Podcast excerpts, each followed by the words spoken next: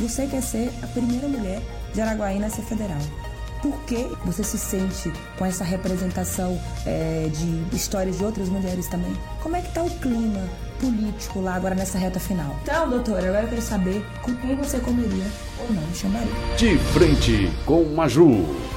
Pedagoga, educadora, cirurgiã, dentista, empresária, fundadora de uma das principais faculdades do norte do Tocantins. Quem está de frente comigo hoje é ela, candidata a deputada federal, doutora Ângela da Facite. Tudo bem, doutora? Tudo, tudo bem? bem? Tudo bem. Obrigada pela presença. Doutora Ângela, eu entrevistei muita gente nesse período e estava sentindo falta de entrevistar assim, um nome novo na política, alguém que estivesse se colocando, é a primeira vez que você está disputando, né? E eu queria saber primeiro, por que uma mulher tão bem sucedida na iniciativa privada, com uma faculdade é, bem instalada, né, resolveu entrar na política? Por que a política? Na verdade, nós somos todos políticos, né? Nós dependemos da política em, to em todos os momentos. E agora, nesse momento de maturidade, nesse momento de é, reconhecimento profissional e talvez uma desacelerada em algumas pautas né, da minha vida, eu resolvi entrar para a vida pública para colaborar, para ajudar, para usar, para servir, para estar à frente de várias propostas dentro da nossa visão, realmente, no processo, principalmente na pasta educacional, uhum. é, numa reformulação do ensino. Então, eu senti chamada, vocacionada e atendendo o convite da nossa professora Dorinha, uhum. que fez primeiramente esse convite. Agora, a sua história, doutora Ângela, ela é uma história comum a muitas mulheres, né? Uma mulher que hoje é, é cirurgiã dentista, né? tem uma faculdade, mas que já chegou a fazer faxina para conseguir pagar a faculdade. Então, você se sente com essa representação é, de histórias de outras mulheres também? Eu acho que essa identificação de, dessa fase de sobrevivência, eu acho ela tão normal. Eu não vejo assim uma coisa fora de série alguém fazer faxina para ajudar o orçamento de uma casa, né? O que pode ser que as pessoas fazem uma expectativa é porque deu certo, não é? Deu certo. A educação mudou a história da minha vida, a educação muda a história de vida das pessoas, não é? Então, passar por esse processo de crescimento, de você buscar seus objetivos, uhum. isso é natural, você fazer o seu sacrifício. Então, fazer a faxina foi aquele momento foi o momento que nós achamos, né, de viabilidade para que eu pudesse trazer recursos para minha casa. Eu tinha duas filhas para criar, tinha que fazer a minha faculdade, que era o meu sonho, né, fazer odontologia, e eu dava aula, já era professora. Né? E o mais agravante, que meu salário de professora não conseguia pagar uma faculdade. Então já foi um alerta, não é? a necessidade até de uma reforma mesmo, né, para valorização profissional. Isso já ficou, foi marcando. Mas estar fazendo faxina, estar junto no processo de crescimento, isso para mim é natural, como natural na vida das pessoas. Todo mundo passa por processos de crescimento e faz parte. Sim, é que muitas vezes na política, doutora, às vezes as pessoas não, principalmente você que é o nome novo, as pessoas não conhecem a história, né? Às vezes, ah, ela já, ela, ela já é doutora, ela já Sim. é dona da facite, né? Então, essa identificação e essa sua história é importante porque pode ser que conecte você a outras mulheres. Mulheres, gente, que infelizmente, às vezes, se sentem desencorajadas ou não se acham capazes, Sim. né, de estar no processo político. Então, por isso que é importante. E falando em mulheres que inspiram, você foi inspirada, é inspirada por uma das, dos grandes nomes da política, que é a Sim. professora Dorinha, candidato ao Senado. Como é que é essa ligação entre vocês? Porque há a intenção, inclusive, que você substitua ela e continue defendendo a bandeira da educação na Câmara, não é isso? Sim. É, a Dorinha, ela, é, ela tem uma, uma, uma vantagem muito grande no processo da educação, né? Ela se firmou, ela é uma educadora, não é só simplesmente uma professora, só que ela entrou na parte de gestão, ela criou processos e fluxos na gestão pública. Então, isso deu uma característica muito forte para o professor Dorinha. Não é? E o reconhecimento, e lógico que ela trabalha e tra trabalhou e trabalha muito. Uhum. Não é? Então, ela é uma inspiração para todas as educadoras desse país.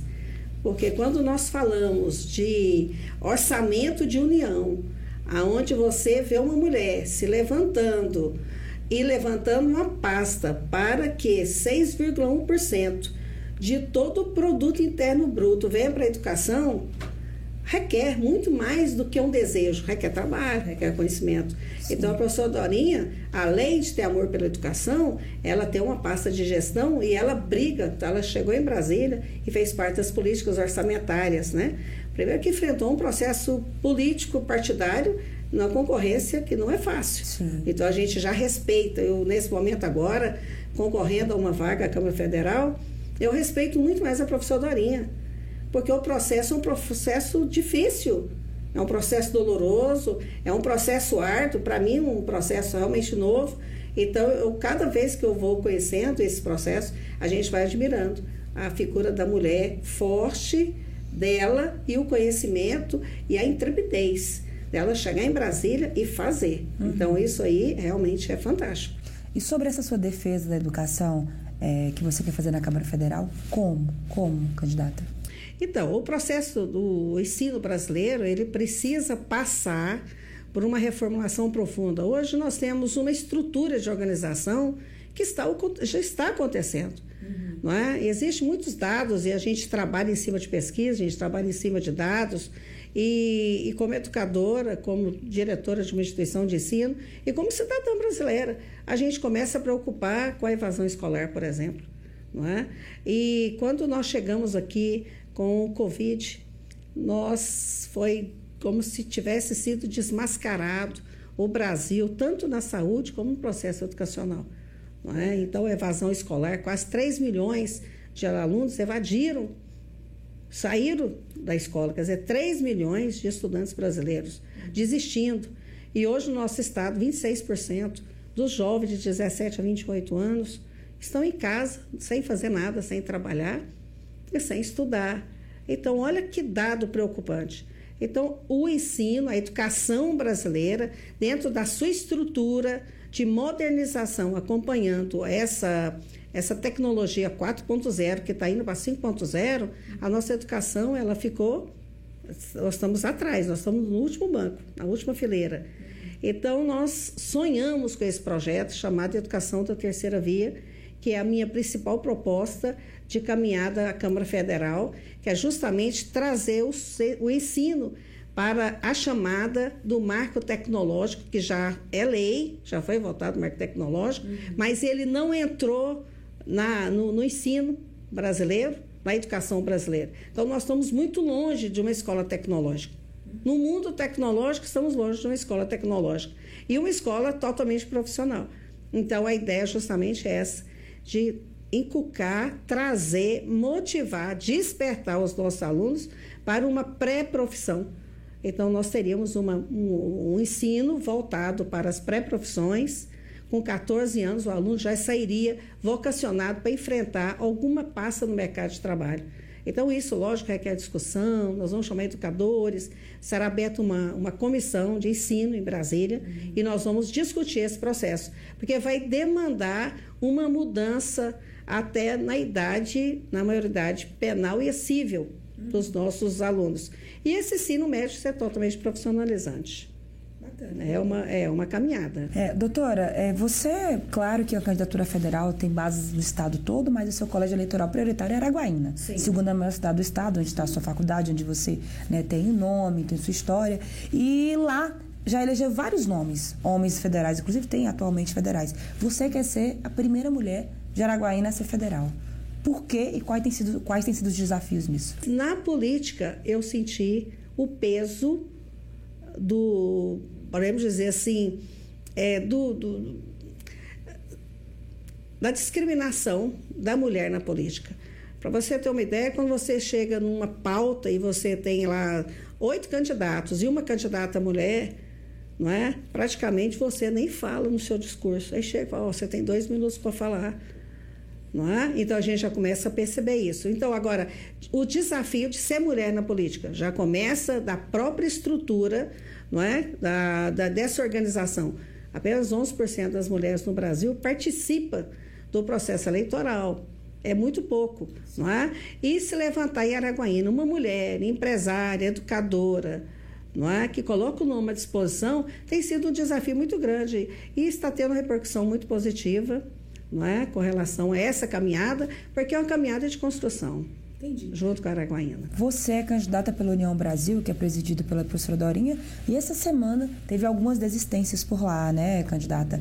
É, como é que está o clima interno lá nessas candidaturas a federais hoje no UB? Houve esse, essa, essa instabilidade, podemos dizer, por um, algum determinado momento, mas a União Brasil, ele representa a melhor nominata para concorrer à Câmara Federal todos os nossos é, candidatos da União Brasil têm certeza disso. Não é? Então é lógico que tem uma um, a dança das cadeiras, é natural que isso ocorra, mas houve uma acomodação, teve duas desistências realmente, uhum. mas mesmo com essa baixa, a União Brasil ainda continua sendo o melhor partido para se fazer dois, não é? é? duas vagas, na verdade, na Câmara Federal. Certo. É, doutora, eu vi um projeto seu que você apresentou na rede social que se chama Um Sol para Cada Uma, alguma coisa assim, que é um projeto de energia solar. O que, que quer dizer esse projeto? Eu achei interessante. Então, o Sol para Todos ele faz parte de um projeto. Estou indo para Brasília com um projeto, com pacotes econômicos para ser apresentado, para ser discutido. É um projeto de viabilizar a distribuição de renda através de distribuição de placas de energia solar para as famílias de baixa renda ou famílias que têm até R$ 3.500 de renda, não é? Aonde o governo então irá subsidiar as placas de energia solar, energia limpa, renovável, não é? E dando então, devolvendo para a população um poder aquisitivo aonde nós teríamos ali uma ausência de uma despesa com a energia elétrica, com a conta de luz que é um dos grandes vilões. Na hora que nós começamos a ver a dificuldade de uma família para sobreviver, né, dentro da sua receita, a primeira coisa é o pacote mesmo de uma cesta básica, que pesa muito, que nós estamos entrando também com um pedido de isenção é, de impostos tributários em cima da cesta básica. E é o segundo vilão de economia da família é a energia elétrica. Não é? Então, nós já temos assim uma possibilidade muito grande que é o sol, e o sol é de todos. Então, a distribuição de placa tecnologicamente chegar para as pessoas de baixa renda também, uhum. né? Também. Bacana. Doutora, você, para governador, está no grupo do Vanderlei Barbosa, Sim. fazendo vários eventos. Como é que está o clima político lá agora nessa reta final? Então, o Vanderlei ele cresceu muito, não é? politicamente, na cidade de Araguaína. Não é? A cidade de Araguaína, é, nós temos políticos fortes também, né, com decisão aí ao governo, mas o clima está bem favorável ao, ao Vanderlei, não é? E uma disputa grande em Araguaína, né, com o Ronaldo Dimas, que também fez um excelente trabalho na nossa cidade como prefeito, uhum. mas as pessoas vamos de, esperar a decisão. Mas o clima está favorável para Vanderlei. Bacana. E a próxima pergunta é uma pergunta boa. Você gosta de Xambari? Gosto de chambari. Com pimenta, cheiro verde, farinha? Pimenta, cheiro verde, sem farinha. Ah. Não gosto muito de farinha, só da pimenta. Então, doutora, agora eu quero saber com quem você comeria ou não chambari. Vamos ver? Ó, lá da sua cidade, atual deputado federal, que também concorre junto lá na mesma base que você, Tiago Dimas. Vai em chambari? Comeria. Como é que a senhora tem, como é que está sendo fazer essa campanha nesse colégio aí que também Não, é tem dele? um respeito grande, né? Ele tem, ele está em outro partido, tem um respeito grande, sim, né? É uma pessoa que vai em Xambari, então. vai de Xambari. Que bacana. Mais um Silvio, vamos ver. Seu companheiro lá de, de nominata, Carlos Gaguin, vai em Xambari? Não. Não? Não comeria o Xambari com Carlos Henrique, Henrique Gaguin. Mas por quê, candidato? Dificuldade mesmo de relacionamento, principalmente de grupo né? E conhecendo mais de perto, conheci o Gaguinho de longe e de perto eu pude contestar. Eu teria o direito de não comer chambari com Carlos Henrique Gaguinho. O que clima entre vocês não está dos bons? Assim, podemos dizer que não existiu nenhum clima, não é? Entendi. Então, uma pessoa que não consegue trabalhar em grupo. É. Vocês estão disputando, né? Porque disputando. a expectativa do União Brasil é fazer dois, mas. Sim, sim. Né? né? Então é isso, vamos ver quem mais, vamos ver. Atual ministro da Educação, Victor Godoy, vai Xambari? Vamos de Xambari com o nosso ministro. Né? Hoje nós tivemos essa, essa última tomada de decisão do, do ministro hum. da isenção de 99% do, da carga tributária, dos impostos para os alunos de FIES veio dele, né? E o governo, o presidente Bolsonaro sancionou. Então, é realmente ter uma visão social, né? Para a educação de inclusão. Então, eu comeria com certeza o chambari com o nosso ministro da Educação. Oh, bacana. Quem mais? Vamos ver? Candidato ao Senado, adversário da sua amiga Dorinha, Carlos Amasta, vai em chambari? Não. Não comeria com a Amasta também o chambari. Não, por quê, candidata? Podemos dizer assim que politicamente nós não compactuamos com os mesmos princípios, né, de, de, de políticos. Vocês já tiveram contato? Vocês já se conheciam? Sim, conheço, conheço a Massa também, mas não comeria chambarei com ele também, né? Quem mais? Vamos ver, deixa eu ver. Cátia Abreu, também concorrente aí da Dorinha, vai em Xambari?